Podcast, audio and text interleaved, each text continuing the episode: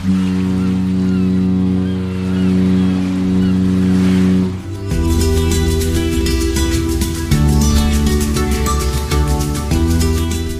Tricks, der Kreuzfahrt-Podcast. Huiuiui, am anderen Ende der Leitung, da sitzt der Franz Neumeier. Grüß dich, Franz. Jerome, was ist daran so besonders heute? Keine Ahnung. Also, ich bin Jerome Brunel übrigens aus Hauber am Neckar. Ah, ich finde es immer noch manchmal faszinierend, wenn man sich so zurückerinnert, so vor 10, 15, 20 Jahren, wenn mir da jemand gesagt hätte, äh, ich kann äh, über einen Computer mit einem anderen Menschen in einer völlig anderen Stadt einfach so kommunizieren und ihn dabei auch noch sehen. Und äh, ja, die ganze Technik, die wir heute haben, manchmal muss man sich das schon wieder ein bisschen vergegenwärtigen, was wir da so haben, was sich da entwickelt hat an Technik. Und ähm, manchmal fasziniert mich das mal so zwischendurch, wenn ich überlege, dass ich äh, mein allererstes Handy, vielleicht erinnerst du dich auch, war ein Handy, das ich zur Verfügung gestellt bekommen habe von meinem Arbeitgeber damals. Das war aber kein Handy in dem Sinne, sondern es war so ein riesen Koffer. Und das war trotzdem ein Riesenfortschritt damals, weil das, was man vorher hatte, war ein Übertragungswagen, also ein komplettes Auto. Also insofern hat sich da viel entwickelt und das passt ja eigentlich auch gut zu unserem Thema. Mensch, was für eine Überleitung. Äh, denn meinst, wir reden ja hier nicht. Angeht, ja? Genau, was technische Entwicklung angeht, denn wir reden ja immer hier über ähm, die Kreuzfahrtindustrie und wir, wir, wir schauen uns die neuesten Schiffe an und wir gucken uns die Destinationen an und die verschiedenen Reisen und Reedereien. Aber was man ja auch immer wieder mal besprechen muss, ist das Thema Umweltschutz. Ähm, denn das muss man ja auch ganz klar sagen. Also wenn ich jemandem erzähle, dass ich einen Podcast mache zu dem Thema ähm, Kreuzfahrten, äh, dann werde ich oft dann angesprochen, naja, ich dachte, du bist so ein Umweltschützer in dem Sinne, weil du ja Elektroauto fährst. Äh, wieso kümmerst du dich um äh, Kreuzfahrtindustrie? Und da ist einfach viel Unwissenheit im Spiel, da ist äh, aber sicher auch was Wahres dran. Ähm, das wollen wir jetzt mal in dieser Folge aufklären, ein bisschen, ähm, wie das mit dem Umweltschutz aussieht bei den Kreuzfahrtschiffen, wie sehr das die Umwelt belastet oder eben auch nicht. Und Franz, es geistert ja da immer so eine Zahl durch die Gegend. Also wenn du irgendwo einen Artikel liest, sehr oft, nicht immer, äh, dann steht da was von ein Schiff äh, macht so viel Abgase wie sieben Millionen Autos. Sieben Millionen Autos, das ist echt eine Menge. Und manchmal liegen ja da drei oder vier oder fünf Schiffe im Hafen. Dann denke ich mir, wow, 21 Millionen Autos, 28 Millionen Autos, nur hier. Jetzt mal äh, Hand aufs Herz. Was hat das mit dieser Zahl auf sich? Stimmt diese Zahl, Franz, oder ist das völliger Humbug? Also das sind ganz viele Autos und das ist ganz viel riesengroßer ja. Quatsch. Ich, also ich, ich will, will jetzt gar nicht anfangen, mit irgendwelchen Zahlen und Abgaswerten oder so zu argumentieren, weil es ist einfach, ich, ich halte es für haarsträubenden Unsinn, äh, solche Vergleiche überhaupt aufzustellen. Das ist so, wie wenn ich sage, ich vergleiche eine Erbse mit einem Fahrrad, beides rollt ja irgendwie. Ähm, es macht einfach keinen Sinn. Äh, ein Auto ist ein Fahrzeug, das ist dazu gedacht, äh, eine Person oder zwei so im Schnitt, ich weiß nicht gerade, wie viele Leute irgendwo so im Schnitt fahren, ich glaube so 1,6 oder so fahren Eins, in einem Auto. Ja, sowas, ja. Ähm, von A nach B zu fahren, also ein reines Transportmittel. Ein Auto steht, glaube ich, zu 98 Prozent äh, des Jahres in der Garage und bewegt sich nicht und gammelt vor sich hin und es tut nichts anderes, als von A nach B zu fahren. Ein Kreuzfahrtschiff ist ein komplettes Ferienressort, äh, wo ich also einen vollständigen Hotelbetrieb habe, äh, wo ich Entertainment, Restaurants, äh, wir kommen ja nachher noch drauf, Kläranlage, Wasseraufbereitungsanlage, Swimmingpools ähm, und so weiter und so fort an Bord habe. Also eine komplette Stadt, muss man einfach sagen. Ja, es ist eine, ein Kreuzfahrtschiff, ähm, leistet nahezu genau dasselbe wie eine Kleinstadt und kein Mensch würde auf die Idee kommen, ein Auto mit einer Stadt zu vergleichen. In der Kreuzfahrt tut man das komischerweise. Also ich halte es einfach für Unsinn, solche Vergleiche aufzumachen, weil es bringt nichts. Auch ein Schiff fährt wo ganz anders als ein Auto. Ja? Ein Auto fährt quer durch eine Stadt. Ein Schiff ist 60 Prozent der Zeit auf hoher See. Ähm, das macht auch, was Abgase angeht, einen ganz wesentlichen Unterschied, weil manche von den Schadstoffen, wir kommen ja vielleicht noch im Detail drauf, manche von den Schadstoffen spielen aufs hohe See wirklich keine nennenswerte Rolle. Stickoxide zum Beispiel, das ist was, was natürlich den Menschen belastet, wenn er mit hoher Konzentration dem ausgesetzt wird. Oder äh, Feinstaub, wenn der Mensch mit hoher Konzentration dem ausgesetzt ist verursacht es wahrscheinlich nicht mal, das ist wirklich klar, aber nehmen wir einfach mal an, dass Feinstaub äh, tatsächlich Lungenschäden und, und, und Krebs auslöst. Davon kann man, glaube ich, irgendwie ausgehen, auch wenn es immer noch umstritten ist unter Ärzten. Gehen wir davon aus, dass es so ist. Ähm, dann betrifft mich das, wenn ich dem mit hohen Konzentrationen ausgesetzt bin. Wenn jetzt ein Schiff weit draußen auf dem Meer fährt und es weht da mal der Wind drüber, dann verteilt sie oder allein schon durch den Fahrtwind, verteilt sich das und verdünnt sich so stark, dass diese hohen Konzentrationen nie auf Menschen treffen, die das betreffen könnte. Ich will damit nicht verharmlosen, dass da Stickoxide und, und, und, und, und Feinstaub in die Luft geht. Ähm, jedes, jedes Gramm davon ist eins zu viel, wenn es irgendwo entsteht, aber es entsteht ja leider auch nicht nur in der Kreuzfahrt, sondern an ganz vielen anderen Stellen auch.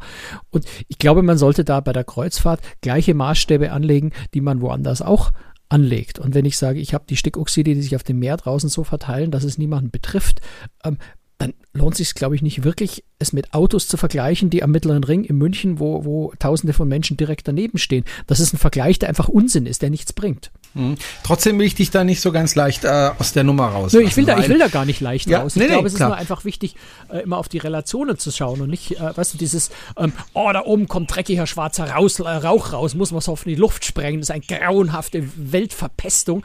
Ich glaube, man muss mhm. im Detail sehr genau hinschauen, was genau kommt da oben raus, wie lange kommt es da oben raus, was genau ist da drin, welche Auswirkungen hat es tatsächlich und gucken, gibt sowas auf der Welt vielleicht anderswo auch. Es ist ja nicht so, dass Kreuzfahrtschiffe die einzigen sind, die Abgase produzieren.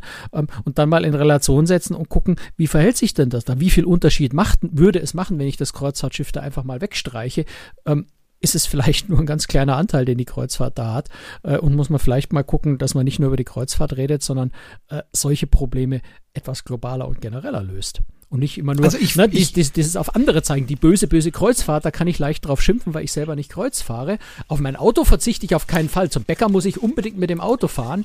Ähm, das ist dann oft auch so ein bisschen diese, diese, diese äh, Argumentation, die ich dann nicht mehr nachvollziehen kann und sage, hm. nee, das ist, das ist Quatsch, das akzeptiere ich dann nicht ich meine mit rauslassen, stell mal folgendes vor, du wohnst in Hamburg, direkt am Hamburger Hafen und jetzt fährt da ein Schiff vorbei und jetzt habe ich eben diese Vorstellung, diese Zahl, mhm. sieben Millionen PKWs fahren jetzt gerade in dem Moment an mir vorbei. Also ich bin jetzt direkt damit unmittelbar betroffen. Das ist natürlich für den Anwohner, der da jetzt äh, wohnt, nicht so angenehm, wenn da jetzt so ein Schiff vorbeifährt. Das also muss man ich, ja auch ich würde mal vorschlagen, dass wir die Zahl sieben Millionen lassen, weil die hat, glaube ich, inzwischen ja. selbst der NABU, der diesen Schwachsinn irgendwann mal in die Welt gesetzt hat, äh, verwendet die Zahl nicht mehr, weil sie gemerkt haben, dass es haarsträubender Blödsinn ist. Also die Zahl bei weitem zu hoch. Nicht. Ich glaube, man kann ein paar ja. Nullen wegstreichen. Es sind immer ja. noch viele Autos, die da vorbeifahren, keine Frage.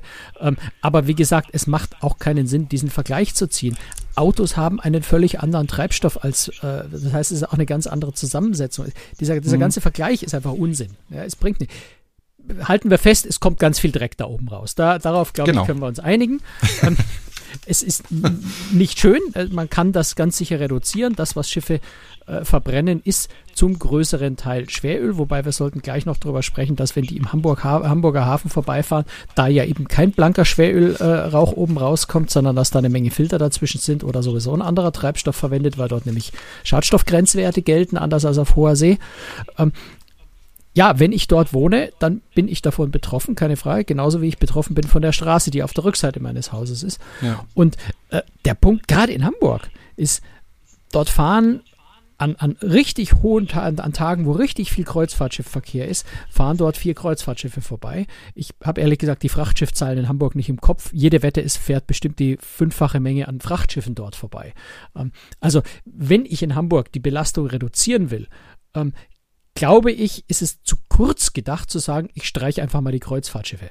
Ähm, weil dann, wie gesagt, ich habe die Zahlen jetzt echt nicht im Kopf und würde jetzt wild spekulieren, aber es sind, wenn man in den Hafen schaut, liegen dort, allein schon, es liegen dort ja schon wesentlich mehr Frachtschiffe und Containerschiffe als Kreuzfahrtschiffe. Und die produzieren genau dieselben Abgase, die fahren mit genau denselben Kraftstoffen. Da ist es überhaupt kein Unterschied, ob ich ein Kreuzfahrtschiff oder ein, oder, oder ein Frachtschiff habe. Und äh, wenn, wenn ich sage, ich will die Belastung in Hamburg reduzieren, dann muss ich an alle Schiffe ran und nicht, nicht sagen, die Kreuzfahrt, die böse, böse ist schuld. Hm. Wobei man jetzt Sie mal ist Mitschuld, ja, sagen es ist muss, Mitschuld, keine Frage. Ne? Wenn, man muss aber jetzt ganz grundsätzlich sagen, wenn das Schiff dann mal äh, angelegt hat, ähm, ein Kreuzfahrtschiff hat ja nicht nur einen Motor, sondern ein Kreuzfahrtschiff hat mehrere Motoren, oft drei oder vier Motoren. Und wenn das Schiff angelegt hat, dann muss ja kein Vortrieb mehr produziert werden durch die Motoren, die ja mhm. Strom mhm. verbrauchen. Also man muss ja auch sich vorstellen, ein, ein, Motor auf einem Kreuzfahrtschiff produziert ja im Grunde nur Strom. Und dieser Strom wird dann für die Motoren verwendet, um äh, das Schiff anzutreiben. Nicht auf allen die modernen Schiffen, Schiffe. Meistens, ja, ja, die modernen Schiffe. Und äh, wenn eben weniger Strom gebraucht wird, weil eben kein Vortrieb erzeugt wird, dann werden Motoren tatsächlich abgeschaltet. Meistens läuft da nur noch ein einziger Motor ja, und das auch oft ein kleinerer, der eben einfach den Strom produziert für das Schiff, wenn es nicht irgendwie von, von Landstrom profitiert. Also und, Strom und ja, das muss Land man vielleicht nimmt. auch dazu hm. sagen. Natürlich produziert, muss ein Kreuzfahrtschiff im Hafen mehr Strom produzieren als ein Frachtschiff, weil das Kreuzfahrtschiff ja den Hotelbetrieb weiter unterhalten genau. muss. Also ja, ein Kreuzfahrtschiff produziert dann vielleicht, ich ehrlich, die Zahlen habe ich nicht parat, weil es ist. Aber es produziert nicht, durchaus dann auch Schadstoffe, aber mehr vielleicht so viel wie zwei oder drei Frachtschiffe. Es hm. ist wirklich wild spekuliert, aber sie produzieren signifikant natürlich mehr Strom, verbrennen mehr Treibstoff, weil sie ja den ganzen Hotelbetrieb weiter aufrechterhalten, wobei der natürlich auch auf Sparflamme läuft im Hafen, weil die Leute an Land gehen. Aber klar, ich muss weiter klimatisieren, ich muss äh, die, die, die Kläranlage weiter betreiben und so weiter. Also natürlich habe ich dann einen höheren e-, Energiebedarf als bei einem Frachtschiff, keine Frage. Worauf ich hinaus wollte, also ein stehendes Schiff verbraucht weniger, also produziert weniger Schadstoffe als ein Schiff, das jetzt auf dem Meer äh, mit 20 Knoten herumgurkt. Ähm, das muss man auch sehen. So. Aber wir haben es ja gesagt, oben aus dem Schornstein kommt trotzdem Zeugs raus und das nicht wenig. Äh, ich erinnere mich, äh, man muss auch mal sagen, wie viel so ein, so ein Schiff ähm, am Tag, wenn es fährt, äh, verbraucht. Das ist nämlich gar nicht so wenig. Also ich war erstaunt über die Zahl. Ich bin ja damals auf der Aida Aura gefahren und wenn ich mich richtig erinnere, ich hoffe, ich täusche mich nicht, aber wenn ich mich richtig erinnere, wenn das Schiff 24 Stunden durchfährt, dann hat, hat das Schiff 80.000 Kilogramm, also 80 Tonnen, Tonnen ja, äh, Treibstoff verbraucht. Mhm. Das ist ja schon echt eine ganze Menge. Naja, weißt Muss du, man ja sagen. Ja, ja, aber das, das ist da, da hast du dann auch sofort aber natürlich, wieder, du sagst, auch sofort das ist eine diesen, Stadt. Da hast du auch Klar. schon wieder diesen, diesen Pkw-Vergleich im Kopf. Also, oh Gott, 80 ja. Tonnen, ja, unglaublich. Ich verbrauche gerade mal 6 Kilo auf 100 Kilometer. Ähm, Schon, aber du sitzt auch allein in dem Auto. Also AIDA hat ja, ich, ich weiß ehrlich gesagt nicht, für welche Schiffsklasse bei, oder vielleicht ist es auch für die ganze Flotte gegeben. Ich habe es nicht genau im Kopf, aber jedenfalls hat AIDA ähm, von, äh, von, von der Klassifizierungsgesellschaft das mal genau nachrechnen lassen und die sind zu dem Ergebnis gekommen, dass die, wie gesagt, ich bin mir jetzt nicht sicher, ob es die ganze AIDA-Flotte war oder ob es eine bestimmte Schiffsklasse bei AIDA war, ähm, dass die pro Person an Bord und 100 Kilometer, also diese, diese schöne Autoumrechnung, ähm, tatsächlich drei Liter verbrauchen. Ähm, jetzt sind es natürlich keine drei Liter sauberer Diesel oder, oder, oder gar Benzin, sondern es sind drei Liter Schweröl, entsprechend im Hafen gefiltert. Ähm, aber es sind drei Liter, es sind eben nicht 80.000 Kilo, äh, die, die jetzt unglaublich viel äh, klingen, sondern es sind drei Liter pro Person äh, pro 100 Kilometer. Und ich glaube, das setzt dann schon wieder so ein bisschen in Relation und das kann man sich viel, viel leichter vorstellen, als wenn man sich diese gewaltigen Zahlen anschaut. Weil wenn du jetzt schauen würdest, äh, du nimmst eine Kleinstadt in der vergleichbaren Größenordnung oder schaust, was ein Ölkraftwerk oder, oder ein Kohlekraftwerk, das diese Stadt versorgt, dann hast du ja ähnlich gigantische Dimensionen, wo du auch sagst, oh mein Gott, so viel Braunkohle das findet an Land auch statt. Also ich glaube, es macht mehr Sinn, das auf Zahlen runterzubrechen, die man sich sinnvoll vorstellen kann, statt Horrordimensionen zu nennen, wo man, wo einem die Dimension fehlt. Ja, also bei, bei 80 Tonnen sagst du, oh, oh mein Gott, du kannst dir 80 Tonnen ja noch nicht mal richtig vorstellen. Ja, und Insofern ist, neigen natürlich Umweltschützer immer dazu, solche Zahlen zu nennen, weil die Leute dann vor Schreck umfallen, weil ihnen die Relation fehlt, weil sie keine Vergleichsgrößen haben, um es einordnen zu können. Ähm, mir ist, ist gerade aufgefallen, ich komme irgendwie gerade schon wieder in so, eine, so, so, so ein Defensivverhalten. Ich bin dabei, die Kreuzfahrt zu verteidigen. Das ist eigentlich überhaupt nicht mein Ansatz. Also erst recht bei, bei Abgasen, bei Treibstoff äh, ganz und gar nicht, weil da ist, ist viel im Argen. Ähm, ob man das nun der Kreuzfahrtindustrie unbedingt ganz die Schuld zuschieben, ist ein ganz anderes Thema. Aber der Treibstoff, äh, die Abgase sind nicht sauber. Da muss ganz viel, ganz dringend passieren. Ähm, aber was mir immer ganz wichtig ist und was mich immer so stört, wenn zu diesem Thema insgesamt berichtet wird, ist, dass da unglaublich viel Blödsinn erzählt wird, unglaublich viel Vorurteile gedroschen werden. Ähm, und mir, mir ist ganz entscheidend, einfach die Fakten auf den Tisch zu legen, wirklich genau hinzuschauen und zu sagen, nicht Schweröl dreckig, alles fürchterlich, sondern wirklich im Detail hinzugucken und zu schauen, wo genau wird Schweröl verbrannt, wer verbrennt das Schweröl, wie, was richtet es genau an, warum ist das eigentlich so, warum wird Schweröl immer noch verbrannt. Also diese Fragen zu stellen, die wichtig sind, um das Thema tatsächlich vernünftig einzuordnen, statt einfach pauschal, stammtischartig zu verteufeln, was leider ständig stattfindet. Ähm, okay, dann, dann lass uns mal ja. genau darauf eingehen. Äh, es gibt, wenn ich das richtig sehe, äh, drei verschiedene Treibstoffe. Es gibt das Schweröl, es gibt das Marinediesel und es gibt LNG seit kurzem. Das sind, sagen wir mal, so die drei Haupttreibstoffarten, die wir im Moment in der kennen. Ganz groben Einteilung, genau. Es gibt viele Abstufungen Einteilung. dazwischen, aber genau. ja, in der groben Einteilung. So, dann lass uns, lass uns mal gucken. Also, fangen wir mal mit dem, äh, mit dem äh, Schweröl an. Schweröl ist, das muss man sagen, die billigste Art, ein, äh, ein Schiff anzutreiben, weil das ist im Grunde ein Abfallprodukt die dieses Abfallprodukt entsteht bei der Herstellung von zum Beispiel Benzin ja, was heißt oder Abfallprodukt? Das, das wird immer so abwertend als Abfallprodukt. Ähm, roh, naja, es entsteht ja bei der Herstellung von anderen Richtig, aber Produkten. Benzin und Diesel entsteht auch bei der Produktion. Also, ja. Äh, ne, also es, sagen wir einfach so, du hast Rohöl, das wird gefördert und aus diesem Rohöl wird in einer Raffinerie ganz verschiedene Produkte gemacht, im Wesentlichen durch Destillation. Das war also als erstes verdampft beim Destillieren, äh, ist der hochwertigste äh, und sauberste Treibstoff. Dann kommt da ganz viel Propangas und solche Sachen, Diesel, Benzin, ähm, also ganz, ganz viele verschiedene ähm, Brennstoffe oder, oder Kraftstoffe äh, entstehen dabei. Das allerunterste Ende ist Bitumen, das, was wir auf unsere Straßen kippen und jeden Tag drauf rumfahren. Ähm, und das knapp ober dem Bitumen, nämlich das, was gerade noch so flüssig ist, dass man es in den Tank kriegt und verbrennen kann, zumindest wenn man es ein bisschen wärmer macht, sonst ist es zu zäh. Es muss tatsächlich aufgewärmt werden, damit es fließt ähm, oder damit es schnell genug fließt, damit man es in den Motor pumpen oder spritzen kann. Ähm, das ist das Schweröl. So, jetzt muss man auch einfach ganz realistisch sagen, jeder, der Benzinauto fährt, jeder, der ein Dieselauto fährt, ist zum Teil auch beteiligt an der Entstehung von Schweröl, weil wenn ich Benzin produzieren will, bleibt am Ende auch Schweröl übrig. Das nur auch so ein bisschen zum in die Relation setzen. Ne? Also Schweröl, ja, ist der dreckigste Brennstoff, äh, der verfügbar ist. Das, was irgendwo am Ende bei einem Destillationsprozess übrig bleibt und gerade nicht so fest ist, dass man es noch als Bitumen auf die Straße kippen kann. Und das wird verbrannt. Man muss auch sagen, leider, es ist legal. Ja, es ist nicht so äh, anders als bei Schummeleien bei Dieselautos mit irgendwelchen Filtern oder mit, mit irgendwelchen Elektronik. Ähm, das Verbrennen von äh, Schweröl ist leider, leider legal. Und der Gesetzgeber äh, hat sich da viel zu lange zurückgehalten, die Regeln strenger anzuziehen und schärfer zu werden ähm, und zu erzwingen, äh, dass äh, Kreuzfahrtschiffe, Schiffe generell, wir reden immer von allen Schiffen, würde ich sagen, nicht nur von Kreuzfahrtschiffen, ähm, sauberere Treibstoffe verwenden. Es gibt seit einer Weile, schon einer ziemlichen Weile den Grenzwert 3,5% Schwefelgehalt. Jetzt muss man sich mal vorstellen, 3,5% Schwefel, das ist verdammt viel Schwefel, äh, was da in so einem Treibstoff mhm. drin ist. Ähm, das wird jetzt, äh, wird, wird jetzt in den Stufen nach unten gesetzt, beziehungsweise in Schutzzonen, also in der Nordsee, Ostsee, englischer Kanal vor der amerikanischen Küste, in, auf, vor ein paar Inseln in der Karibik in EU-Häfen, in, in zwei, drei chinesischen Häfen ist es schon so, im Mittelmeer zum Beispiel wird diskutiert, äh, es auch zu einer Schutzzone machen. Dort äh, gelten schon deutlich niedrigere äh, Grenzwerte. Ich muss jetzt gerade mal gucken, ich, ich bringe mal 0,1 und 0,5 durcheinander. Ich glaube, es sind 0,1 Prozent Schwefel. Ähm, und 2020 wird weltweit die Grenze auf 0,5 Prozent. Also dann darf ich auch außerhalb der Häfen und auch hoher See nur noch 0,5 Prozent Schwefel drin. Ist immer noch ganz schön viel. Ähm, also gerade wenn wir es mit Pkw wieder vergleichen, ne, wo quasi kein, also eigentlich kein Schwefel heutzutage in den Treibstoffen ist. Das war früher auch mal anders. Deswegen hatten wir früher sauren Regen, weil in Treibstoffen der Schwefel drin war, der wiederum verantwortlich ist für sauren Regen. Ähm, das Problem haben wir nicht mehr, seit in Pkw-Kraftstoffen kein Schwefel mehr drin ist. Also das vielleicht auch zur Einordnung von Schwefel. Ne? Ähm, ist ein böser, schrecklicher Stoff, der da drin ist und nach wie vor verpulvert wird, aber legal.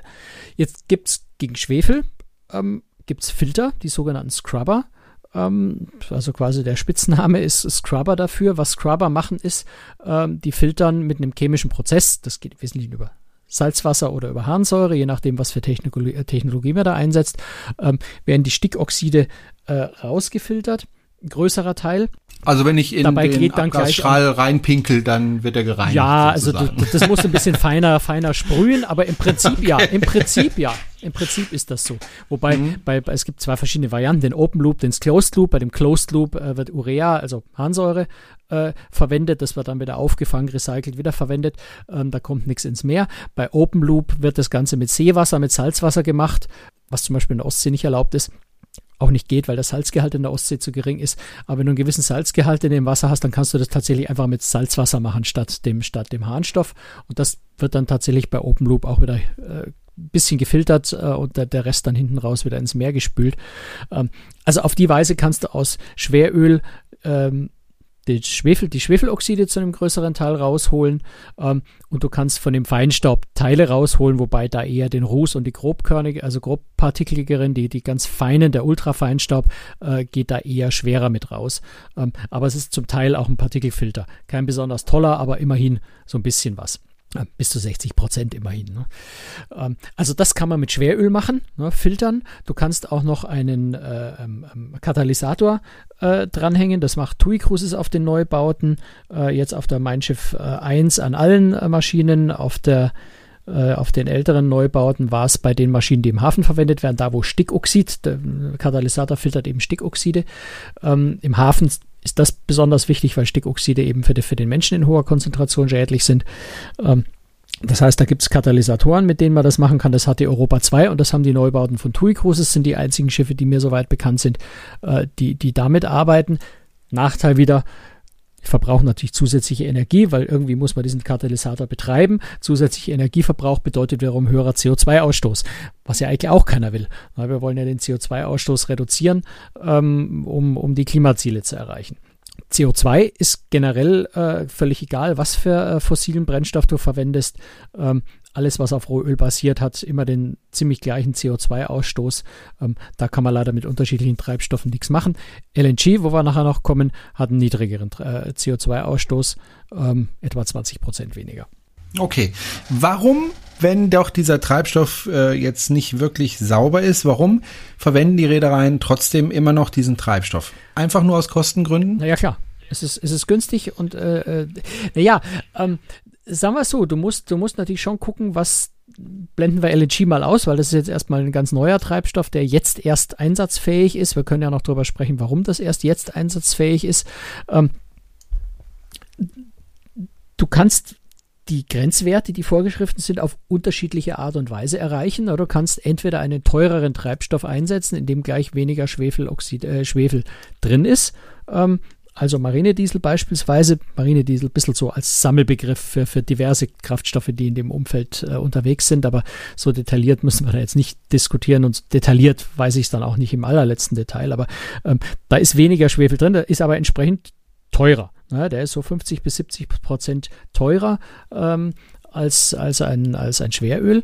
Ähm, das heißt, viele Reedereien haben sich dazu entschieden zu sagen, ähm, wir fahren dann lieber mit äh, Schweröl und bauen in neue Schiffe die Scrubber ein oder wir rüsten Scrubber nach. Das geht nicht bei allen Schiffen, weil Scrubber ein bisschen Platz braucht, aber wenn man den Platz an Bord hat, kann man den Scrubber nachrüsten ähm, und dann kann ich natürlich weiterhin mit dem günstigen äh, Schweröl fahren und eben die, die Grenzwerte einhalten, indem ich entsprechend filtere. Ähm, das ist eine Variante, die man machen kann oder dort, wo man noch niedrigere Grenzwerte einhalten muss oder den Scrubber nicht einsetzen kann, zum Beispiel wenn ich nur einen Open Loop Scrubber habe, den, die die Reste aber in die Ostsee Ostsee zum Beispiel nicht ablassen, ablassen darf, ähm, muss ich dort dann eben durchgehend Marinediesel einsetzen, um die Grenzwerte einhalten zu können. Oder im Hafen, wo ich das Wasser auch nicht ablassen darf, da muss ich dann entweder so einen Closed Loop Scrubber einsetzen, wo ich die Schadstoffe entsprechend an Land dann entsorge als, als Sondermüll. Ähm, oder ich muss Marinediesel einsetzen, der entsprechend teurer ist. Dafür muss ich dann halt natürlich keine Scrubber einsetzen. Nun hat aber die Kreuzfahrtindustrie ja durchaus ein Imageproblem, was die Abgase betrifft. Da dürfen wir uns nichts vormachen. Da wäre es doch eigentlich sinnvoll, wenn die Kreuzfahrtindustrie sagt, okay, äh, wir benutzen dieses Schweröl nicht, wir benutzen höherwertige Treibstoffe und schlagen das halt einfach auf auf die Preise, weil so viel mehr wäre das ja gar nicht für den einzelnen Passagier. Du hast ja vorhin gesprochen von drei Kilo pro Passagier und 100 Kilometer. Äh, wenn ich da 50 bis 70 Prozent mehr zahlen muss, dann ist das ja nicht so wahnsinnig viel, äh, wenn man das auf den Treibstoff rechnet. Ja, die Rechnung aufzumachen ist schwierig. Äh bewegt sich jetzt sicher nicht in großen Dimensionen. Äh, du musst halt gucken, die Kreuzfahrt ist in einem internationalen Wettbewerb und äh, wenn sich einer hinstellt und sagt, ich mach's, dann sind dessen Preise höher und die Preise von den anderen sind niedriger. Es ist, es ist glaube ich, schwierig. Das heißt ja nicht, dass man nicht gar nichts machen kann. Ähm, man kann ja dann damit werben und sagen, ja, wir sind teurer, das ist naja, richtig, aber auf nur, diesem Grund. Der, der traurige Punkt ist nur, es spielt bis jetzt nach wie vor beim Verkauf von Kreuzfahrten bei den Kunden ist es kein Kriterium bei der Kaufentscheidung. Die Leute Was aber eigentlich das, traurig, das ne? Ist, natürlich ist es traurig. Ähm, hm. Aber sind wir doch ehrlich, das ist doch nicht in der Kreuz, nicht nur in der Kreuzfahrt so.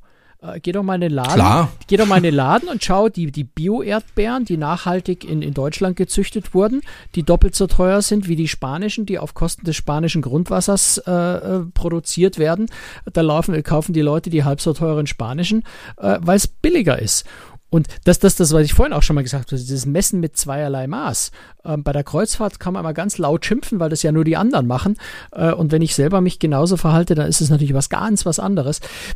Ich, ich, ich, ich glaube, es ist schwierig zu sagen, ein, ein Wirtschaftsunternehmen, und das sind Kreuzfahrtgesellschaften, ja, so, so wie jede, jeder Erdbeerverkäufer, Klar. um bei dem Beispiel zu bleiben, es sind Wirtschaftsunternehmen, die wollen Geld verdienen, das ist deren Zweck. Wenn sie das nicht tun würden, würden ihnen ihre, ähm, ihre, ihre ähm, Aktien, ihre, ihre Shareholder auf, die, auf, die, auf, die, auf den Deckel steigen, dann würden die, glaube ich, auch so wahnsinnig viel Geld verdienen, Kreuzfahrtgesellschaften auch nicht, auch wenn man immer glaubt, die verdienen sich dumm und dämlich. Sie müssen ja permanent in sehr, sehr teure neue Schiffe investieren.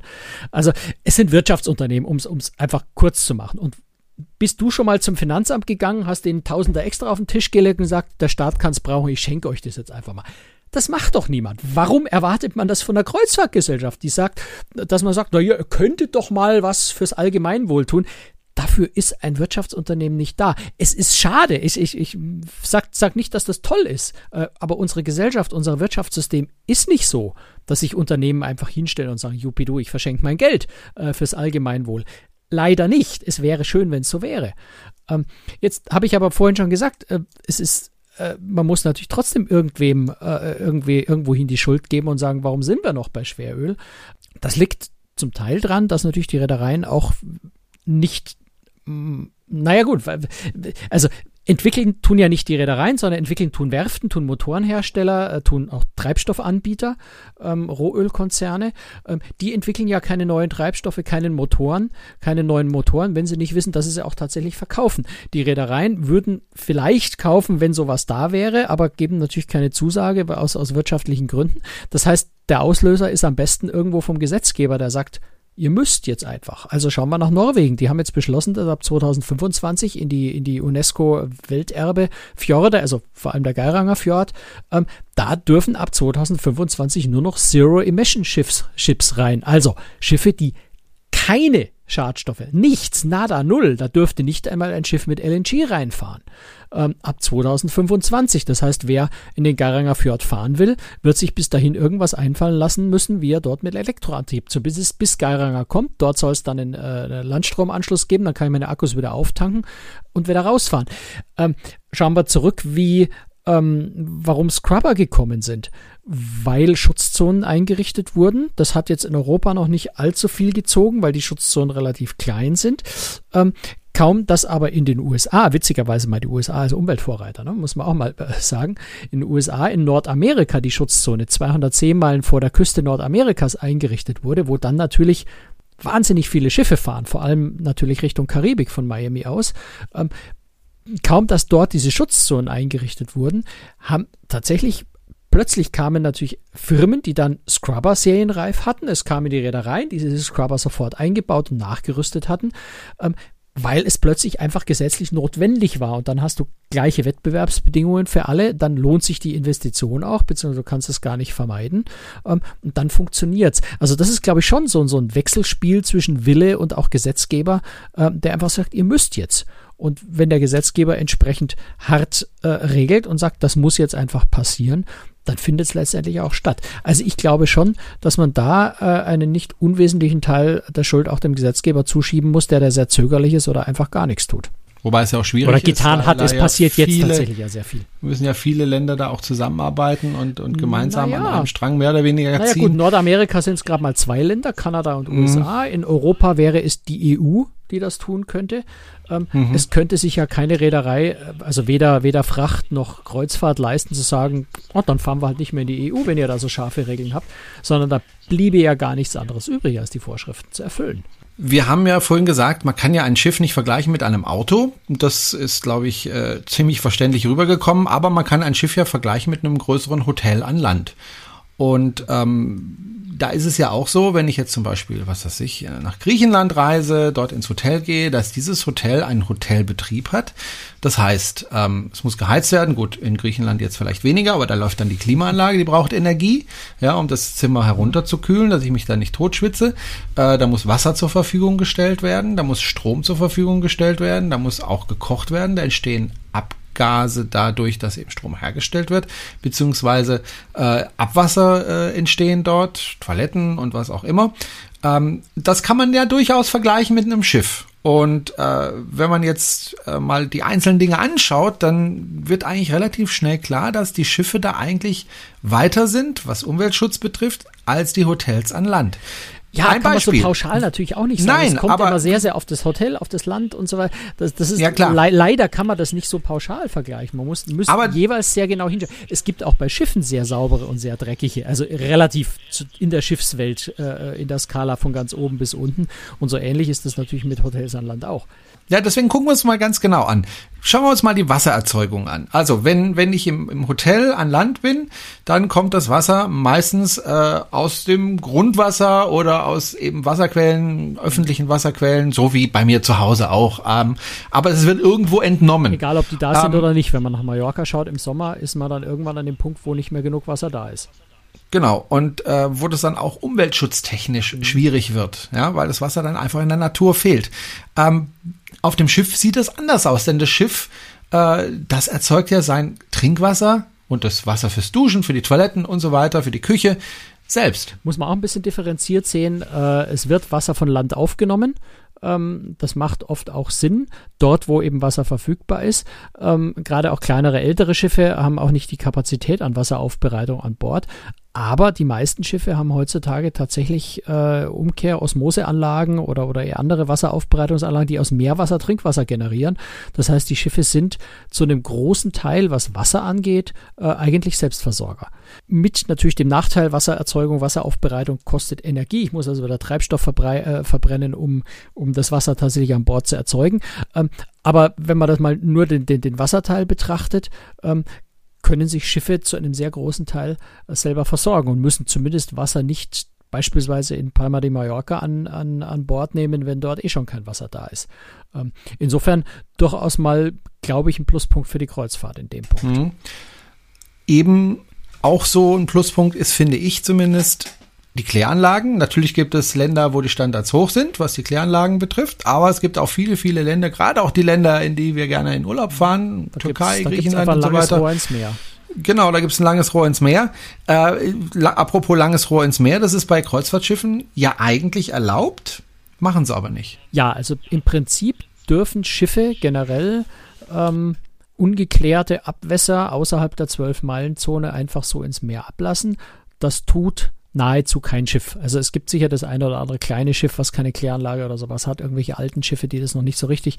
Ähm, da gibt es natürlich immer noch die Möglichkeit, das an Land zu entsorgen, ähm, was dann viele auch tun. Gerade so kleine Segelboote zum Beispiel lassen das Wasser dann vielleicht auch nicht einfach hinten raus, aber ähm, im Wesentlichen haben moderne Kreuzfahrtschiffe mehrstufige biologische Kläranlagen, die zum Teil wirklich, zum größeren Teil, also gerade bei neuen Schiffen, dementsprechend, was du an höchster Qualität an Kläranlagen an Land hast. Du hast zum Teil sogar UV-Lichtbestrahlung, die also auch noch Bakterien äh, am, am Ende abtöten, ähm, sodass das, was da hinten rauskommt, je nach Schiff bis zur Trinkwasserqualität geht. Gott sei Dank speisen sie es trotzdem nicht ins Trinkwasser wieder ein. Ich glaube, da würde sich trotzdem jeder irgendwie ekeln. Aber im Prinzip ist es mikrobiologisch äh, nahezu Trinkwasserqualität. Ähm, je nach Meeresverschmutzung ist das Wasser, was die äh, Schiffe dann ins Meer wieder abgeben, tatsächlich sauberer als das, was sie äh, vorher für die Wassererzeugung an Bord aufgenommen haben. Ähm, also da ist, das ist tatsächlich einer der Bereiche, wo, wo die Kreuzfahrt äh, auch sogar deutlich über die gesetzlichen Anforderungen hinausgeht.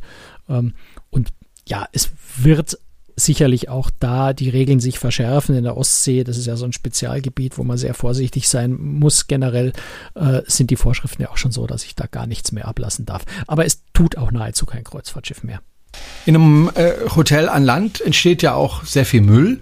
Äh, ich denke da vor allem an, mit Grauen an, an die, die Frühstücksbuffets, wo ich dann die Marmelade in äh, Plastik, äh, kleinen Plastikbehältern abgefüllt mit Folie, ne? Also da entsteht Unmenge von Müll.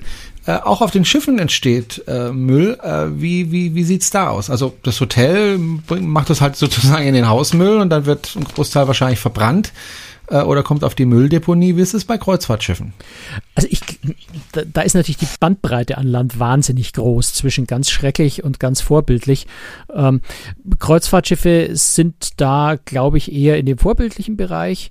Ähm, versuchen Müll zu vermeiden, wo es nur geht, weil Platz ist an Bord von einem Kreuzfahrtschiff absolut Mangelware. Das heißt, man versucht so wenig wie möglich Platz zu belegen durch irgendwelchen Müll. Es findet definitiv, und das ist auch wiederum vorgeschrieben, äh, eine sehr detaillierte Mülltrennung statt, ähm, so dass ich also sehr getrennten, recycelfähigen, man muss es betonen, recycelfähigen Müll äh, an Bord dann habe, den ich an Land abgeben kann. Äh, die schwierige Frage ist, wie werde ich den Müll an Land dann los? Dann hängt es wirklich von dem Land, von dem Fahrgebiet ab, ob ich Häfen finde, die diesen schön getrennten, recycelfähigen Müll äh, mir auch tatsächlich in dieser Form abnehmen und tatsächlich recyceln können oder ob die mit dem LKW aus dem Hafen rausfahren und es hinten hinterm nächsten Berg, äh, ja, ich will jetzt nicht sagen ins Meer kippen, aber in die nächste Mülldeponie kippen. Ähm, das ist dann irgendwo außerhalb der, weitgehend außerhalb der Möglichkeiten einer Reederei. Es gibt welche, die da noch ganz genauer hinschauen und, und, und versuchen, äh, Entsorger zu finden, äh, die, die, die ihnen garantieren, wo sie nachprüfen, dass das, dass das wirklich äh, dann auch recycelt wird. Ähm, aber das ist dasselbe, also ich sage einfach mal, die Kreuzfahrt hat da dasselbe Müllproblem wie jedes Hotel an Land auch. Ähm, selbst können sie das sehr gut trennen. Es wird an Bord so viel vermieden wie nur möglich, gerade auch durch Großpackungen oder sowas. Aber was dann an Land damit passiert, ist Hotel und Schiff, glaube ich, ziemlich dasselbe. Da ist wenig machbar. Findet übrigens auch an Bord von Kreuzfahrtschiffen findet Müllverbrennung statt. Die meisten Kreuzfahrtschiffe haben eine eigene Müllverbrennungsanlage, ähm, wo Teile, also zum Beispiel die, die trockenen, die absolut getrockneten Reste aus der Kläranlage ähm, durchaus auch einfach verbrannt werden dann. Aber die Energie wird dann hoffentlich genutzt, dann um äh, Dinge zu machen, oder? Nein, das ist nicht. an Bord gar nicht so einfach, weil du natürlich auch da wieder Platzprobleme hast. Äh, das scheint tatsächlich bei der Müllverbrennung nicht so einfach zu sein. Das findet in, in Ansätzen schon statt, ähm, im Großen und Ganzen aber tatsächlich noch nicht. Aber da sind die Reedereien natürlich dahinter, weil das ist Energie, die man nutzen kann und äh, Energie ist für die Reedereien der höchste, teuerste Kostenfaktor. Äh, das heißt, wenn es da eine Möglichkeit gibt, werden die Reedereien es tun, schlicht und einfach, weil sie Geld sparen. Das ist in der Kreuzfahrt überhaupt vielleicht der größte Umweltvorteil. Ähm, Energie, äh, Rückgewinnung, die ja zum, bei, bei den Maschinen zum Teil schon stattfindet, ähm, oder eben Treibstoffvermeidung, also sprich weniger Verbrauch, ist bares Geld und deswegen werden, werden die Reedereien da äh, alles tun, was sie nur können, um schlicht und einfach Geld zu sparen. So. Womit wir so ein bisschen beim Thema Energieeffizienz angekommen wären. Genau, äh, die werden ja immer effizienter, die Schiffe. Also äh, teilweise werden die Schiffe, die ja schon lange unterwegs sind, energieeffizienter. Ein Beispiel, wenn man ähm, die ganzen Glühlampen einfach austauscht gegen LED-Lampen, dann spart man da, weil es einfach viele tausend von diesen Lampen gibt, eine ganze Menge Energie. Oder man hat sich auch schon überlegt, wir bauen einfach keine Kühlschränke mehr in die Kabinen. Ich glaube, bei TUI Cruises war das, genau. äh, sparen wir auch eine Menge Geld, weil die werden eh kaum genutzt. Ja, und, du hast zum Teil Solar, Solartechnik, die, die von ja. der Energiegewinnung zumindest so weit ausreicht, dass man zum Beispiel die Aufzüge damit betreiben kann. Mhm. Ähm, du hast, wie gesagt, Wärmerückgewinnungssysteme an manchen Stellen schon. Das ist auch technisch eine ziemlich komplizierte Angelegenheit. Einfach wieder auf dem Schiff platzmäßig so begrenzt bist. Ne? Das ist keine, keine, Oder keine triviale Technik. Blubberbläschen um den Bug herum. Du hast Blubberbläschen unter dem Bug.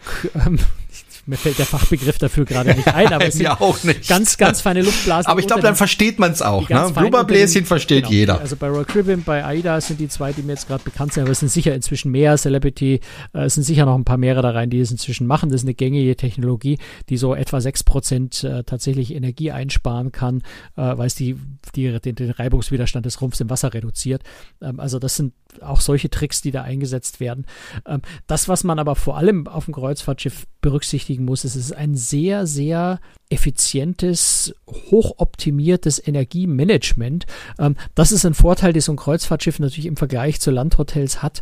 Ähm, du hast ja alles voll unter Kontrolle. Es ist ja alles unter deiner eigenen Kontrolle als, als Betreiber von so einem Schiff. Ähm, das heißt, du hast inzwischen selbst optimierende, computergesteuerte Klimatechnik. Du hast den Vorteil, dass du auf einem Kreuzfahrtschiff auch weniger, wesentlich kleinere ähm, Raumvolumen klimatisieren musst, wenn du das mit, mit großen Hotelanlagen an Land vergleichst, die ja wesentlich großzügigeres Raumangebot haben, entsprechend wesentlich mehr klimatisieren müssen, dort oft einfach die Türen offen stehen bleiben.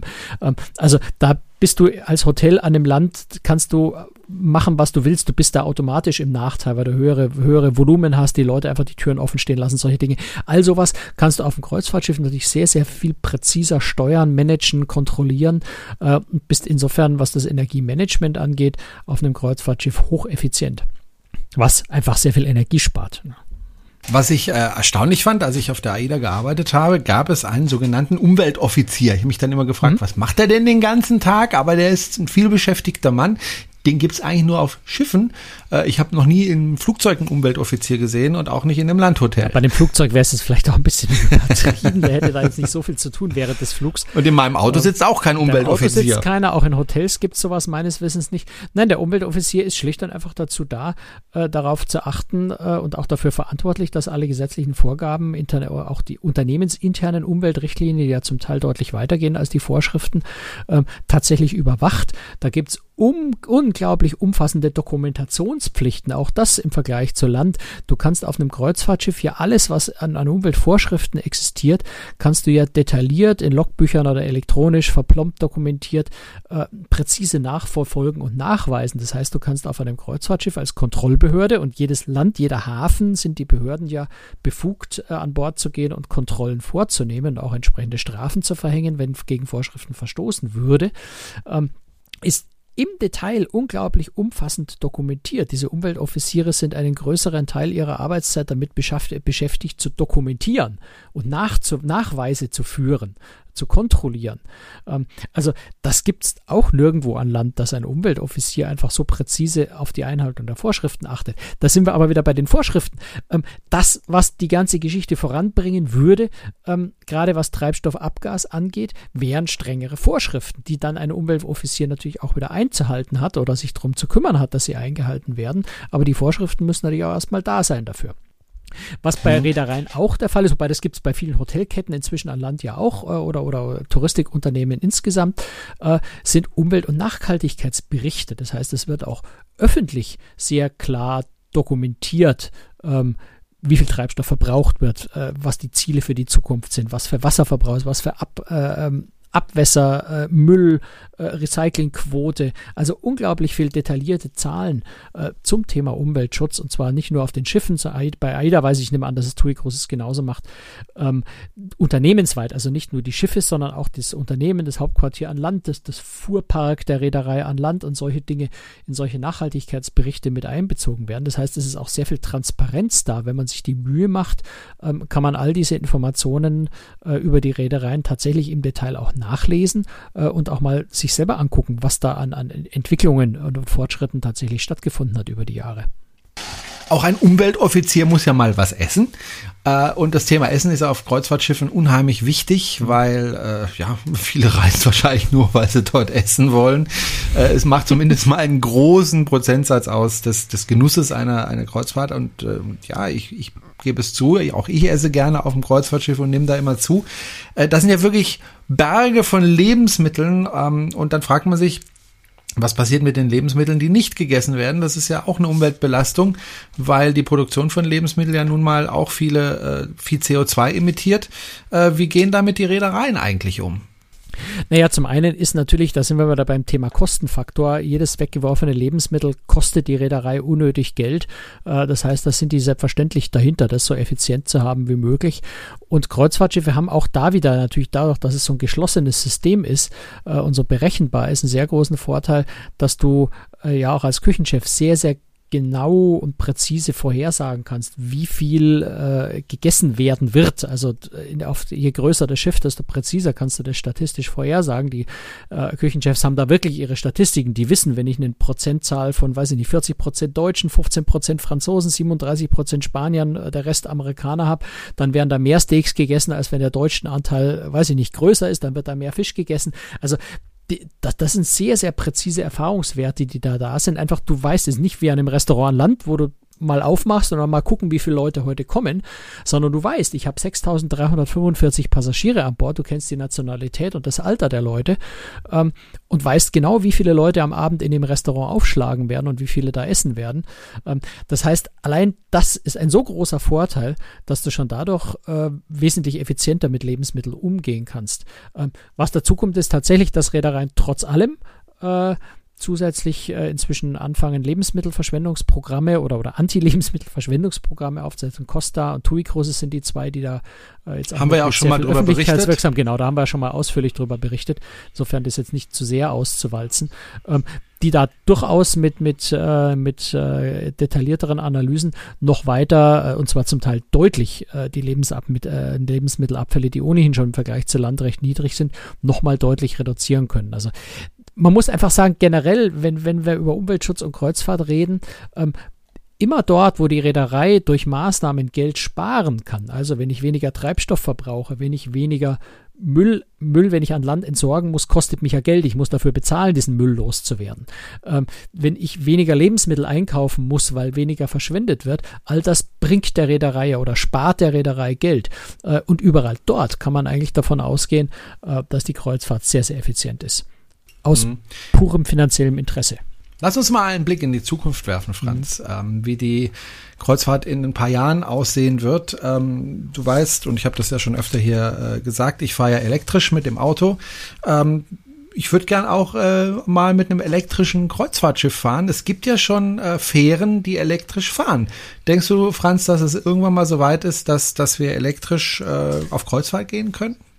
Zum, zumindest teilweise. Also äh, mit, mit Hybridsystemen ziemlich sicher in sehr baldiger Zukunft. Die haben wir vorhin schon mal angesprochen. Wer nach 2025 in Garanger Fjord fahren will, muss dort elektrisch fahren. Dem bleibt überhaupt nichts anderes übrig, weil er dort nämlich anders nicht mehr rein darf. Ähm, das heißt, äh, es gibt ja, es werden Systeme entwickelt. Ähm, es gibt serienreife äh, Motoren äh, bzw. Systeme, die das können, ähm, wo äh, ja Akkus an Bord äh, benutzt werden, um, also zum Beispiel, machen wir es konkret, äh, die, die neuen Schiffe, die von Hurtigruten gebaut werden, gerade, die gerade etwas Bauverzögerung haben, weil sie technische Schwierigkeiten haben, aber äh, die, dann nächstes Jahr kommen sollen, ähm, die fahren mit einem Hybridsystem, ähm, wo mit sogenanntem Peak Shaving gearbeitet wird. Also die Dieselmotoren oder die, die, ja, die Dieselmotoren, ob die jetzt mit Marinediesel oder Schweröl fahren, ähm, laufen auch das ist umweltfreundlich, weil geringe, geringerer Schadstoffausstoß am absolut optimalen, äh, in der absolut optimalen Betriebsgeschwindigkeit. Jeder Motor hat so diesen Punkt, wo, wo, wo, wo der Motor am effizientesten arbeitet, den höchsten Wirkungsgrad hat. Das heißt, die Motoren können immer bei dieser Geschwindigkeit durchlaufen, egal wie viel Energie das Schiff gerade braucht, egal wie schnell das Schiff gerade fährt. Der Motor läuft einfach in seiner Optimalgeschwindigkeit, fährt seinen Stiefel. Und das, was an Energie überschüssig ist, das wird in Akkus gespeichert und kann ich dann verwenden, wenn vielleicht mal mehr Energie gebraucht wird, als der, als der Generator gerade erzeugt. Oder ich kann die Akkus natürlich auch verwenden, um zeitweise mit komplett abgeschaltetem äh, Generator zu fahren. Also in dem Moment dann zumindest für diese Fahrstrecke emissionsfrei äh, das, was für den Garanger Fjord dann äh, verlangt werden wird. Jetzt ist es bei Hurtigruten, die prognostizieren bei ihrem System im Moment, dass sie etwa 30 Minuten äh, mit Akku fahren können. Das reicht für den Garanger Fjord noch nicht. Ähm, aber bis dahin ist auch eine Weile hin und die Entwicklung geht sehr rasant voran. Das heißt, da kann man, glaube ich, noch sehr viel mehr erwarten. Ähm, Wichtig wäre natürlich, dass ich jetzt solche Akkus dann, ich sag bei dem Peak Shaving kann ich etwa 20% Energie einsparen, aber die restlichen 80% sind dann immer noch schwer äh, äh, rohölbasierte Treibstoffe. Ähm, das heißt, das Ziel muss natürlich sein, äh, rohölbasierte Treibstoffe komplett abzulösen, äh, Akkus weiter auszubauen, die vielleicht dann auch mit Landstrom aufzuladen. Das ist ja das, was im Garanger Fjord dann auch äh, angestrebt wird, dass am Ende, also in Geiranger, dann eine Landstromstation ist, mit der ich meine Akkus wieder aufladen kann für die Rückfahrt. Also da wird sehr viel entwickelt, da kommt sehr viel, ähm, aber es ist aktuell ja noch nicht da, mit, mit Ausnahme von Fähren, die immer so ein bisschen Vorreiter sind, aber Fähren sind natürlich ein bisschen was anderes als Kreuzfahrt. Die haben meistens kürzere Strecken, haben dann lange Standzeiten, wo man sie wieder aufladen kann. Das ist eine andere Situation, aber es zeigt, dass es geht und dass man es weiter ausbauen kann. Ähm, das ist das eine, das ist mal Elektro. Ähm, was auch äh, getestet wird, ist das Thema Brennstoffzellen. Da gibt es, ich muss gerade mal gucken, es gibt auch da natürlich Fähren, äh, ähm, und auch ähm, ähm, ähm, schon, schon, schon andere Schiffsarten, Spezialschiffe, äh, wo das Thema äh, Brennstoffzellen getestet wird, die also zum Beispiel mit Wasserstoff ähm, als Treibstoff arbeiten. Da ist dann die große Frage, wie produziere ich diesen Wasserstoff? Wasserstoffproduktion ist sehr energieaufwendig. Da kommt es also dann darauf an, habe ich da nachhaltig produzierte Energie oder habe ich da ein Ölkraftwerk dran hängen? Dann bringt mir das nicht besonders viel. Ähm, also da ist dann auch letztendlich sehr, sehr wichtig, ähm, an Land klimaneutralen oder, oder zumindest wenig klima- und umweltbelastende Energie zur, Füge, zur Verfügung zu haben. In Norwegen ist das der Fall mit ihrem vielen Wasserkraft. In anderen Ländern ist es noch nicht so viel der Fall. Das heißt, da brauche ich halt vor allem klimaneutrale Energie, um solche äh, Technologien dann auch wirklich noch umweltfreundlicher gestalten zu können. Dasselbe gilt übrigens für LNG, über das wir noch gar nicht gesprochen haben oder, oder nur in Andeutungen gesprochen haben. Ja. Ähm, also Liquid Natural Gas, verflüssigtes Erdgas ist ein Treibstoff, der per se schon mal deutlich weniger Schadstoffausstoß hat, nämlich nahezu keinen Feinstaub, äh, keine Schwefeldioxide oder Schwefeloxide generell. Ähm, die Stickoxidemission ist 80 bis 90 Prozent niedriger. Wir vorhin auch schon gesagt haben, CO2 äh, 20 bis 25 Prozent weniger. Ähm, also insgesamt schon mal ein deutlich umweltfreundlicherer Treibstoff. Nichtsdestotrotz natürlich noch äh, CO2-Ausstoß. Und LNG ist im Wesentlichen Methan. Methan ist ein, wenn es als Gas entweicht, ähm, also der sogenannte Methan-Slip, äh, wenn ich bei, bei der Betankung ähm, oder auch wenn, wenn der Tank an solcher äh, vielleicht Gas ablässt oder, oder sonst das irgendwie bei der Förderung, insbesondere bei der, bei der, bei der Erdgasförderung, Klammern Fracking spielt da auch eine ganz große Rolle in den USA.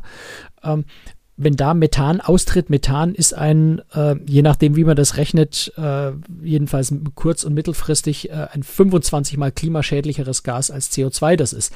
Ähm, das heißt, auch da muss man so ein bisschen vorsichtig sein und gucken, ähm, dass, dass man, äh, dass die, die, die, die Betriebsabläufe so optimiert sind, dass einfach möglichst wenig äh, Methan tatsächlich entweicht, weil sonst äh, wiege ich den Vorteil mit, mit Stickoxiden und Schwefeloxiden mit, mit, mit, äh, mit ganz katastrophalem Klimagas wieder aus und dann ist LNG auch nicht so toll. Aber, aber ich meine, LNG hat, meine, den Vorteil, LNG wird ja schon eingesetzt. LNG ist, ist bei AIDA, bei der AIDA Perla, bei der AIDA Prima, äh, die im Hafen äh, ihre Energie also ihre, ihre Generatoren mit LNG betreiben. Die haben also keine LNG-Tanks an, an, an Bord, aber sobald das Schiff angelegt hat und dann äh, ein, ein Tanklastzug äh, kommt und LNG anliefert, wird, äh, werden die Generatoren auf LNG umgestellt. Das heißt, die können etwa 40 Prozent ihrer Betriebszeit, das ist die Hafenliegezeit, äh, schon mit LNG betrieben werden. Äh, und jetzt kommt die AIDA Nova im November, die tatsächlich das erste Schiff weltweit ist. Äh, Karneval-Konzern, zu dem AIDA gehört, hat, glaube ich, sechs weitere Schiffe beauftragt. Andere Reedereien haben auch, äh, ich habe die Zahlen jetzt nicht genau im Kopf, ne? das kann man auch bei Großtricks bei der, bei der Tabelle dann zukünftigen kommenden Schiffe nachlesen. Äh, also viele, leider nicht alle Neubauten, aber viele Neubauten, die jetzt dann in Zukunft in den nächsten Jahren kommen, werden tatsächlich auch äh, mit als LNG-Schiffe gebaut, sodass dann tatsächlich der komplette Betrieb äh, mit LNG abgewickelt werden. Und das ist erstmal ein großer Meilenstein. Ähm, es ist immer noch nicht der beste Treibstoff der Welt, äh, aber er ist zumindest mal ein, ein, ganz, ganz, ganz, ganz großer Schritt äh, vorwärts weg von, von Schweröl. Hm, warum hat man das nicht früher verwendet? Naja, zum einen, weil äh, die Notwendigkeit nicht da war. Ja? Also LNG ist natürlich ein Treibstoff, der alle Umweltvorschriften, auch alle zukünftigen strengeren Umweltvorschriften einhält. Das heißt, sobald ich mit dem Schiff mit LNG fahre, brauche ich mir keine Gedanken mehr um all diese Vorschriften machen. Bin ich mit Schweröl oder mit Marinediesel unterwegs äh, oder habe nur diese Möglichkeit, muss ich mir in Zukunft, was die Umweltvorschriften angeht, ernsthaft den Kopf zerbrechen und gucken, wie halte ich eigentlich die Grenzwerte ein. Ähm, sprich mit Scrubbern oder tatsächlich mit noch teurerem Treibstoff, der noch schwefelreduzierter ist, der aber in der Anscheinend Kauf einfach viel, viel teurer ist. Ähm, das heißt tatsächlich, Umweltvorschriften, strengere, haben dazu geführt, äh, LNG attraktiv zu machen, weil die Investitionen, ein Schiff Neubau äh, zu machen, äh, andersrum, bei einem Neubau LNG zu berücksichtigen, ist deutlich teurer als mit herkömmlicher Technologie. Das heißt, ähm, das muss sich dann irgendwann über die Jahre amortisieren. Was ist, da gibt es Rechnungen, die dann sagen, etwa so nach vier, fünf Jahren amortisiert sich das, weil dann wiederum äh, LNG billiger wäre, als wenn ich Marinediesel kaufen muss, um die Vorschriften einzuhalten. Da kann man ja unendlich kompliziert rumrechnen, wann sich das wie rentiert. Das machen Reedereien natürlich und überlegen sich, wo entwickeln sich die Preise hin, ähm, wo entwickeln sich die Umweltvorschriften hin. Äh, was muss man einfach so sagen, was ist für mich langfristig günstiger? Mache ich Schweröl mit Scrubber, rechne ich damit, dass ich jetzt erstmal noch eine Weile mit äh, Schweröl und, und äh, dort, wo ich in die Umweltzonen reinkomme, mit Marinediesel fahre. Ähm, und, und, und, und laviere mich da irgendwie so durch, durch die äh, Umweltvorschriften und komme da irgendwie klar und bin billiger oder setze ich gleich auf LNG. Vielleicht wieder mit anderen Risiken, äh, was, was Lieferbarkeit oder, oder alles Mögliche angeht. Da rechnet einfach jede Reederei genau mit ihren eigenen Kalkulationen und mit ihren eigenen Zukunftsprognosen, was für sie am günstigsten funktioniert. Und äh, der zweite Grund äh, ist, dass du natürlich für den Betrieb eines Schiffs mit LNG, was ja eine ganz andere Technologie ist, ganz andere Risiken hat, ja, muss man ja auch sagen, ähm, auch entsprechend internationale Vorschriften brauchst. Äh, und die gab es einfach bis vor kurzem nicht. Wenn man guckt, was für Schwierigkeiten AIDA hatte, äh, ihre Perla und die Prima in den Häfen mit LNG äh, zu betanken. Das hat Monate gedauert, bis der letzte Hafen auch endlich an dem Punkt war, wo sie AIDA erlaubt haben, dass der Tanklastzug von Shell mit Shell hat AIDA den Vertrag für die Lieferung, dass der Tanklastzug da vor das Schiff fahren durfte, man den Schlauch anschließen durfte und den Motor tatsächlich mit LNG betreiben durfte. Das hat viele Monate bis zum letzten Hafen gedauert, bis sie es wirklich in jedem Hafen tun durften, obwohl sie es getan, gerne getan hätten. Und dasselbe gilt äh, für, für, den, für den Komplettbetrieb mit LNG. Da geht es halt natürlich vor allem um Sicherheit, um die Betankung. Ähm, und bis vor zwei, drei Jahren hättest du in die meisten Häfen der Welt mit LNG an Bord einfach überhaupt nicht einfahren dürfen. Der Hafen hätte gesagt, du kommst hier nicht rein, äh, weil uns das zu gefährlich ist oder weil es keine Vorschriften gibt oder jeder Hafen hätte andere Vorschriften gehabt. Das heißt, man musste sich auch international erstmal auf klar geltende Vorschriften einigen, dass man sagt, okay, unter diesen Bedingungen darf LNG verwendet werden. Und jetzt muss man sich natürlich mal in die, in die, in die, äh, in die, in die Köpfe der Reederei denken. Die Reederei soll Schiffe planen mit einer Technologie, bei der sie nicht weiß, wie genau sie an Bord eigentlich diese Technik einbauen soll, damit sie möglicherweise für die irgendwann in Zukunft abgeschlossenen äh, Vorschriften tatsächlich kompatibel ist. Ähm, das macht ja keine Reederei, sondern natürlich investiere ich fast eine Milliarde Euro in ein neues Schiff, erst dann, wenn ich auch eine die Sicherheit habe, dass ich mit diesem Schiff auch irgendwo hinfahren darf. Ne? Also insofern ist es leider immer eine sehr, sehr langfristige Angelegenheit. Du brauchst erstmal die genauen Vorschriften und Bedingungen. Dann kannst du in die Planung gehen, dann kannst du das Schiff bauen. Da vergehen leider immer sehr, sehr viele Jahre, äh, bis sowas dann tatsächlich umsetzbar ist. Hm. Insofern sitzt man da natürlich da und kratzt mit den Fingern und, und ist ungeduldig und sagt, ja, verdammt, da gibt es doch die Technologien. Und äh, warten wir mal, wie es mit den Brennstoffzellen sein wird. Auch da kann schon sein, dass du natürlich, du musst dann irgendwie äh, den, den, den Wasserstoff an Bord der Schiffe bringen, um die Brennstoffzellen zu betreiben. Auch da wird es wieder äh, Regularien brauchen. Wasserstoff ist jetzt äh, glaube ich, kein ganz unproblematischer äh, Kraftstoff. Ähm, ja, schau mal die Challenger-Katastrophe, da siehst du, warum naja, es gut, problematisch ne? ist. Also äh, auch LNG ist kein unproblematischer Kraftstoff. Er ist ja. aus anderen Gründen problematisch wie ein Schwer. Übrigens auch, was ich heute tatsächlich heute gesehen habe, was auch ein ganz witziger Faktum ist, äh, wenn du wenn du Schweröl weiter entschwefelst, äh, sinkt der Flammpunkt dieses Schweröls. Ähm, jetzt gibt es aber internationale Vorschriften, nachdem der Flammpunkt von einem Dreischiffstreibstoff nicht niedriger als 60 Grad sein darf. Klar, wenn es immer kühler wird der Flammpunkt, äh, weißt du, wie, warm, irgendwann die Bude. wie warm es in dem Maschinenraum ist, da kann es schon mal warm werden drin. Nicht, dass sich das irgendwann von selber entzündet. Äh, jetzt hat aber blöderweise Niedrigschwefel äh, einen Flammpunkt von 50 bis 55 Grad. Äh, also da müsste man auch da wieder Vorschriften ändern. Natürlich gibt es inzwischen heutzutage die, die Vorschriften mit den 60 Grad stammen aus, aus grauer Vorzeit. Es gibt Technologien, wie, wie man das sicher betreiben kann. Man muss auch da die Vorschriften ändern. Ähm, der Flammpunkt ist bei LNG nicht das Problem. Ähm, bei LNG äh, ist zum Beispiel auch ein großer Vorteil, weil LNG entweicht. Äh, LNG verdampft in die Luft. Deswegen hat übrigens, wenn man genau hinschaut, die Aida Nova, äh, haben wir glaube ich in der letzten Folge auch schon mal gesagt, die Aida ja. Nova oben so einen kleinen weißen Schornstein, der ist nur dazu da, für den Fall, dass LNG entweichen sollte, dass es einfach nach oben wegdampfen kann. Ähm, bei, bei Rohölprodukten, äh, das dampft nicht einfach weg. Das entzündet sich, wenn es dumm läuft, irgendwo im Maschinenraum. Das Kritische wiederum bei LNG ist äh, die niedrige Temperatur. LNG ist ja äh, durch Kälte verflüssigtes Erdgas.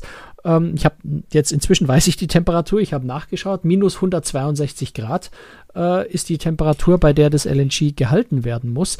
Ähm, eine so eiskalte Temperatur ist sehr, sehr gefährlich für Schiffsstahl. Ähm, das heißt, die Sicherheitsvorkehrungen bei LNG äh, sind vor allem dahin, also unter anderem dahingehend, dass auf keinen Fall äh, LNG, wenn es austritt, irgendwie mit dem Schiffsrumpf in Berührung kommt, weil es den so spröde machen würde, dass es tatsächlich ein hohes Sicherheitsrisiko ist. Also er könnte einfach reißen.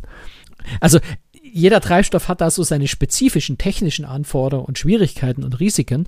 Und natürlich muss man das alles erstmal betriebssicher machen. Ja, und einfach, ja, da, da kann ich nicht sagen, ja, jetzt lass es uns mal ausprobieren, wenn ein Schiff in die Luft fliegt, dann lernen wir draus und machen es besser, sondern das muss von Anfang an perfekt passen. Und leider, leider dauert das. Für mein mhm. Gefühl immer viel zu lang, aber es dauert einfach. Am Schluss möchte ich auch mal mit Wissen glänzen. Franz, ähm, was viele nicht wissen, ist, dass Schiffsmotoren eigentlich die effektivsten Verbrennungsmotoren sind, die es überhaupt gibt. Wusstest du das, Franz? Ähm, wusste ich nicht, kann ich mir aber in der Form gut vorstellen. Ich meine, wir haben ja vorhin auch schon drüber gesprochen, ne, dass, dass natürlich jeder Motor sein, seinen optimalen, seine optimale Drehzeit, seinen optimalen, mhm. wie heißt denn das, äh, Dingensbums-Punkt hat. Ähm, und auf einem Schiff tust du dich leichter, den Motor genau bei dieser Geschwindigkeit laufen zu lassen. Gerade bei, wie du vorhin auch schon gesagt hast, dieselelektrisch. Das heißt, der Motor treibt die Schraube nicht direkt an, weil dann muss ich die Motorgeschwindigkeit ja variieren, sondern ich erzeuge mit dem Generator Strom und dieser Strom treibt dann erst den Propeller an. Und da bin ich natürlich flexibler. Äh, Zweifel verschwende ich ein bisschen Energie, äh, aber ich kann den Motor an seinem optimalen Punkt laufen lassen. Und ich will es mal an Zahlen kann ich mir das festmachen. Gut, gut vorstellen, dass die natürlich. Ich will es mal an Zahlen festmachen. Ich weiß nicht, ob du es weißt. Also gehen wir mal von einem Benzinmotor aus oder Dieselmotor. Was glaubst du, wenn du 10 Euro für Benzin ausgibst, wie viel von dem Benzin, also wie viel Euro verbrennst du einfach und wie viel äh, geht in den Vortrieb? Rat einfach mal, wenn du es nicht weißt. Du wirst es mir gleich sagen, aber ich würde ja. mal sagen, vielleicht so eine Effizienz von 30 Prozent. Nein, weniger. Also Noch beim weniger? Auto sind es 17 bis 20 Prozent. Oh Gott. 17, also, also um, also, also der Rest anders ausgedrückt. Wärme in die Luft. Genau, also wenn man 10 Euro tankt, dann verbrennt man schon mal 8 Euro einfach so. Okay. Einfach so, wird ohne, verbrannt. Ohne was davon zu Und haben. zwei, genau. Ja gut, im Winter hast du eine Heizung, das ist okay, aber du brauchst eigentlich nicht so viel. Aber du hast 8 Euro, die einfach verbrannt werden. Kann man anzünden, ne? Und 2 Euro ich, für den Vortrieb. Die, die 30 Prozent, ja. die ich im Kopf hatte, die waren von, von, von hocheffizienten Dampfmaschinen. Das jetzt ja, pass auf. das ist mein, mein, mein Hobby, das Thema, ne? Aber ja.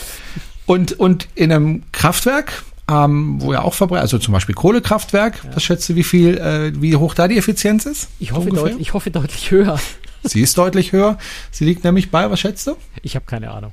40 Prozent. Okay. Oder oh, manche, glaube ich, sogar 45 Prozent. Oh, so, und jetzt wird spannend, was ist mit den Schiffsmotoren? Die sind um die 50 Prozent. Hm. Wow. Also wirklich, also zweieinhalb Mal so effizient wie ein Benzinmotor im Auto. Äh, nur effizienter sind Elektromotoren, das muss ich aber als so Elektroautofahrer natürlich sagen. Auto, ne? Ja, genau.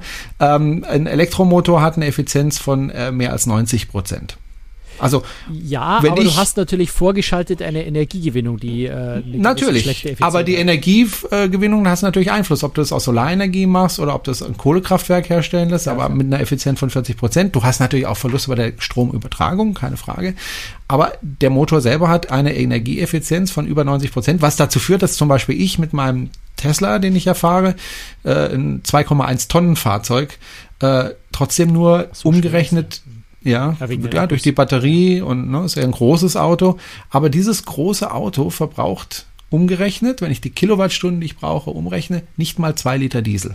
Ne? Und wir reden also wirklich von einem großen Auto. Also daran sieht man, wie, wie effizient das ist. Und ich hoffe halt, dass das dass, dass in der Schiffsindustrie so weitergeht äh, in der Zukunft, ähm, dass sie immer effizienter werden, diese Schiffe, und dass äh, LNG sich da durchsetzen kann. Und ich bin da eigentlich relativ äh, optimistisch, weil also ich es glaube, halt das ist auch, das ist, das ist vielleicht ist. was, was man so zum, zum Abschluss noch sagen muss. Ich, ich glaube und ich bin überzeugt, dass Kreuzfahrtschiffe noch wesentlich sauberer werden müssen Dazu müssen Reedereien gemeinsam mit Gesetzgebern äh, und auch mit den Kunden, die da mehr Druck aufbauen sollten, äh, intensiv dran arbeiten, auch dass das schneller vorangeht. Da gibt es eine große Notwendigkeit. Ich glaube aber auch, dass man schauen sollte, wie viel effizienter Kreuzfahrtschiffe tatsächlich schon geworden sind und wie viel da auch tatsächlich in der Realität passiert. Nur als Beispiel eine Zahl: Royal Caribbean Oasis Class, Oasis of the Seas ist vor neun Jahren rausgekommen. Im Vergleich, die Symphony of the Seas, selbe Schiffsklasse, selbe Baureihe, ist 20% energieeffizienter als ihre neun Jahre jüngere Schwester. Ähm, innerhalb von neun Jahren selbe Baureihe.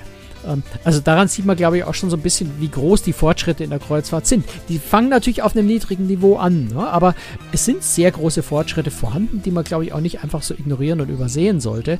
Nichtsdestotrotz, da geht noch mehr. Gut, und zwar das hoffen mehr. wir und dass es dann auch umgesetzt wird. Dankeschön fürs Zuhören, Franz. Das war jetzt zwar eine längere Folge, aber das war uns von vornherein klar, dass es länger wird. Ähm, ist Thema ja auch ein wichtiges Thema und es ist sehr komplex und, und, und großes Thema. Und genau genommen sind wir noch nicht mal in die Details gegangen.